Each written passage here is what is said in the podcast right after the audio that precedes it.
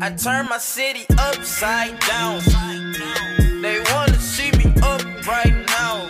¿Qué lo que? Bienvenidos a Become Better Podcast, episodio número 30, último del año. Señores, estamos demasiado burlados. Literalmente nosotros acabamos este año con 30 episodios. Comenzamos en marzo, si no mal recuerdo. Y hoy, en día, diciembre 28, tenemos 30 episodios. Eso quiere decir que en promedio hicimos 3 episodios por mes. La consistencia es clave. Esta, esta comunidad va a ser gigantesca. Seguimos creciendo. Gracias por el apoyo. Antes de comenzar con el episodio de hoy último de este año, te quiero, uno, desear un año súper próspero, que meta mucha mano y que ya te ponga los pantalones por fin. Dos, que si tú quieres ponerte los pantalones de verdad, ve al episodio anterior. Episodio 29 es una fucking cátedra. Eso es una pela. Eso es un boche mediático en el cual yo te digo por qué las personas no terminan de lograr lo que se proponen cada año. Es simplemente que decidan y ya, decidan de una vez por todas. 2022 puede ser tu puto año, como 2020 y 2021 han sido los años para mí y 2022 va a ser mucho mejor. ¿Por qué? Porque nosotros no estamos hechos para estar estáticos. Estamos aquí para adaptación. Estamos aquí para evolución. Estamos aquí para meter mano. El episodio de hoy, que ya comienza esta puta fiesta, literalmente tengo que hablarte sobre el año de sobriedad. Muchas de las cosas que yo tengo que decirte, disclaimer número uno, no te estoy satanizando el alcohol. Yo decidí hacer el año de sobriedad no porque yo era alcohólico, sino porque entendía que era un buen momento para, uno, probarme a mí mismo que sí puedo, y dos, probar ciertos puntos. Vamos a comenzar con los aprendizajes. ¿Qué sucede? Cuando yo tomo la decisión, pasó la misma mierda que pasa siempre. Todo el mundo diciéndome, Emmanuel, tú no vas a hacer eso, Emmanuel, eso es imposible. Pero lógicamente yo entiendo que ellos dudaran de mí. Con mi background, por la persona que yo era, por mis actitudes anteriores, por literalmente ellos me veían a mí constantemente aplazando cualquier cosa por estar con ellos, bebiendo, o por yo estar simplemente en gratificación instantánea, lógicamente ellos iban a dudar de mí. Yo le acepto que ellos dudaran de mí, pero ellos se le olvidó que en el momento que yo digo algo, trato de ser 99.9% congruente si no se puede 100%. Ser congruente es más que todo lo que tú digas, tú trates de hacerlo lo mejor posible o lo más cerca de lo posible. Que tus acciones vayan donde van tus palabras. Cuando yo hablé de año de sobriedad, no me bebí ni una gota de alcohol. Entonces, lo primero fue, nadie me creyó. Qué bueno, me encanta que no me crean. Seguimos probando. Y no es que tengo que probarte nada, es simplemente que cuando la gente duda de ti y tú nunca dudas de tu capacidad, tú forjas carácter. Nadie creyó en mí. ¿Qué más aprendí? Existe este tabú en la sociedad de la presión de grupo, donde las personas dejan de tomar decisiones que le, que le corresponden tomar ellos mismos por presión de grupo. Yo aprendí que me vale verga la presión de grupo. Si me vale verga, me vale mucho. De verdad que es irrelevante en mi vida. Yo soy un ser humano, yo tengo un cerebro. Yo puedo pedir opiniones, pero no me dejo influenciar. ¿Me entiendes?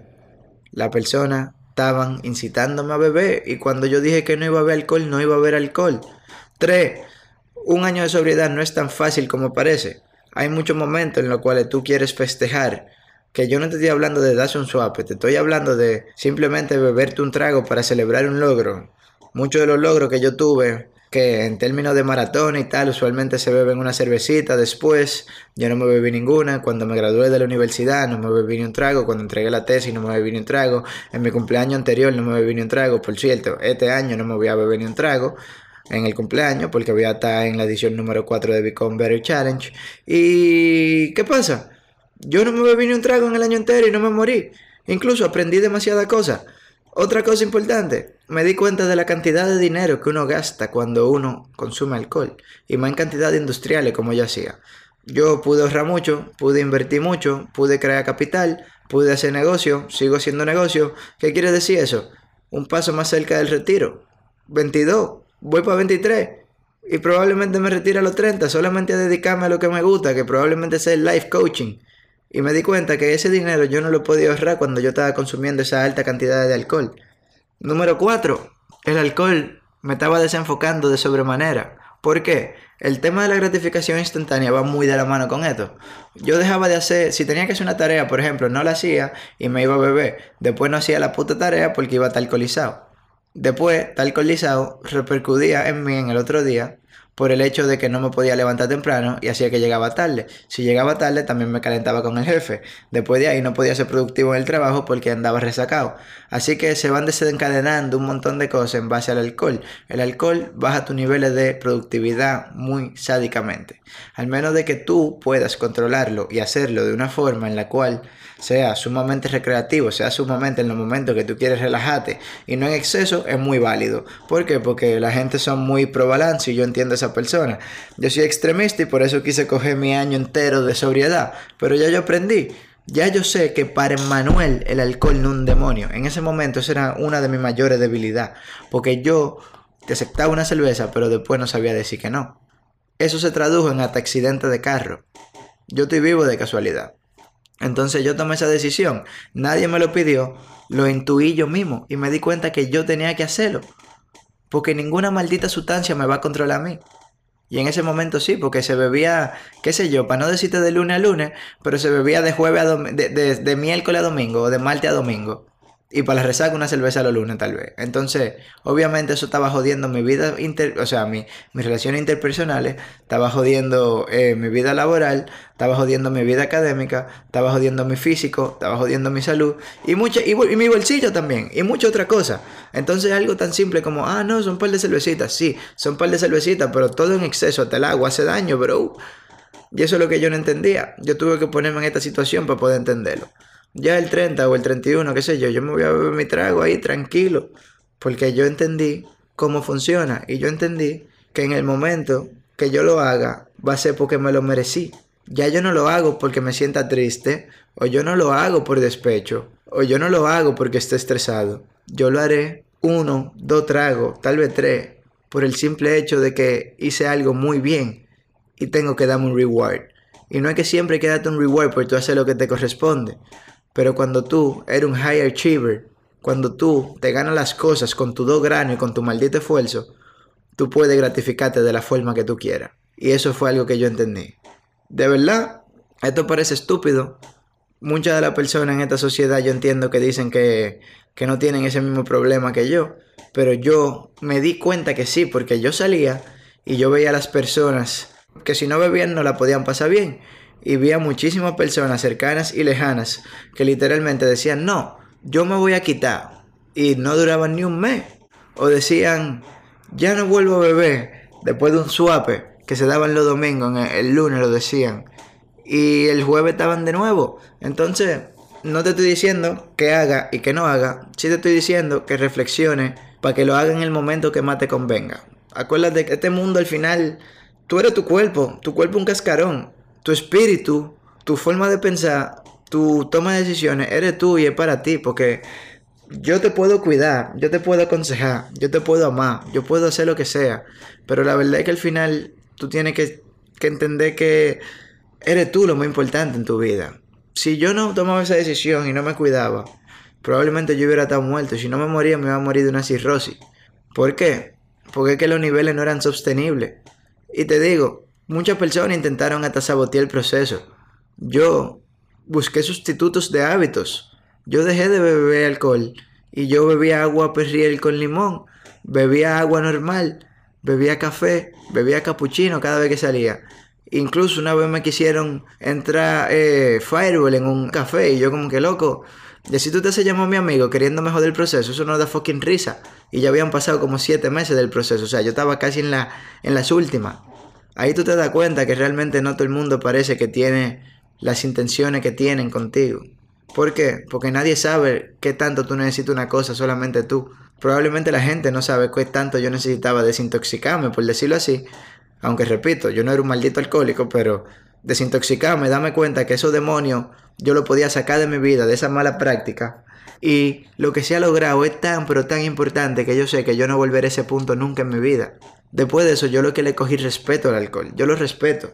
Yo veo una botella y yo lo veo como un exceso. Antes yo lo veía como un, ah, para arrancar. Tú aprendes mucho. Los avances que ha dado mi vida en base al enfoque que yo pude tener por no estar distraído en lo que más me, me gratificaba instantáneamente, que era el alcohol y las juntas, fue demasiado grande. Mi ingreso se cuatriplicó. Mi resultado físicamente fueron excepcionales. Yo llegué como a 8% de grasa. Lógicamente yo no puedo mantener ese body fat el año entero porque yo no me pullo y probablemente hay gente que no se puye y sí pueda, pero yo no puedo porque a mí me gustan mis chocolates, soy débil con los chocolates y me gustan mis comidas. Entonces también se lograron emprendimientos, se sacó Biconverter adelante, demasiada cosa. ¿Por qué? Porque yo tuve enfoque. Y parte de ese enfoque no fue solamente que yo tenía las metas claras, fue que yo aislé las distracciones. Así que nada, esto es lo que te quería decir. Yo claramente no te estoy diciendo que haga un año de sobriedad. Yo claramente sí te estoy diciendo que haga lo que te dé tu maldita gana. Pero al final, esto fue algo que yo no necesitaba hacer por mí. Y te estoy contando mi experiencia, no para sentirme superior, porque eso sí que no me importa. Sentirme superior a nadie no me importa. Yo tengo que ser mejor que yo, todos los malditos días, y ya. Entonces, yo no te lo digo nunca, di que para que tú te sientas peor o tú creas que yo te estoy sacando algo en cara.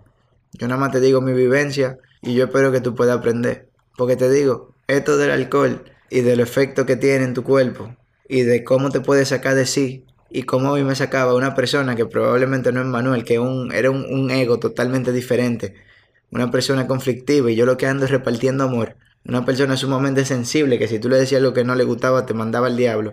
Ese no era yo, más que literalmente yo tuve punto de terminar mi vida en una borrachera en la Lincoln cuando me trayé. Entonces, te digo que eso no es algo de lo que uno se debe de sentir orgulloso. Al final, yo lo que sí pude, gracias a Dios, salí adelante. Gracias a Dios por iluminarme o decirlo así. Y tuve la verdadera humildad. Tuve la verdadera humildad de aceptar que yo estaba mal. Tú no puedes un cambio al menos de que tú aceptes de que hay algo mal. Y no es que te dé latigazo por decir que hay algo mal. Y no es que te torture, es simplemente aceptarlo y buscar una solución. Así que señores, muchísimas gracias a todos ustedes. Somos 2.000, casi 3.000, yo ni sé. Pero gracias a todo el que ha estado conmigo. A todo el que me ha acompañado en esto. Este podcast es nada, más, es nada más con la finalidad de ayudar a vidas. Porque yo sé lo que está solo. Yo hoy en día disfruto mi soledad. Pero yo la disfruto por elección. Pero yo sé lo que está solo. Desde un punto de vista donde todo el mundo te vea decepcionado. Porque mucha gente me vio decepcionado. Que no sabían dónde yo iba a parar. Así que señores, gracias por el apoyo. Espero que tengan feliz año. Y nada, vamos a seguir metiendo mano. Me quité. Los quiero.